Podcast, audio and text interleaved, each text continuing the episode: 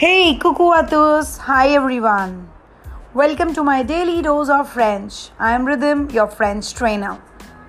So today's topic is les articles contractés. Quite a confusing topic for my students sometimes, but then when I explain you in this form, I give you a guarantee you will never ever forget it.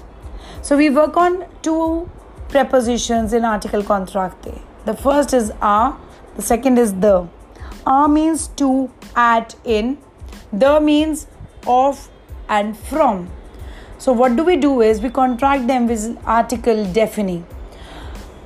A plus le, which is a plus le, makes it to o, a and u, which is o.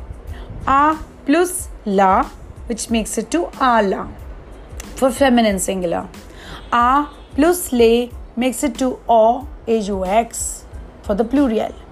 A plus le apostrophe makes it to a le apostrophe, which is for the voyelles, the vowels. Let me give you some examples on this. So, je parle au garçon. I'm speaking to the boy. Je parle au, à la fille. I'm speaking to the girl. Je parle au étudiant avec an S. So, AUX because étudiant is a plural. Je parle à la ami. Ami starts with A, so I use it with a la apostrophe.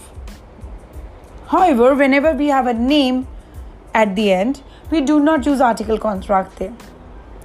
So today we are doing only a. So I'm telling you that.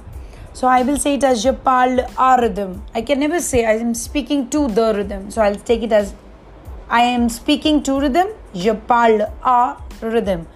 So names will take always only preposition and not the article contracte. We'll give you another session on DE separately so that you don't get confused with it. Also, sending every detail in the description for your better understanding. I'll see you again tomorrow. Until then, au revoir, à bientôt.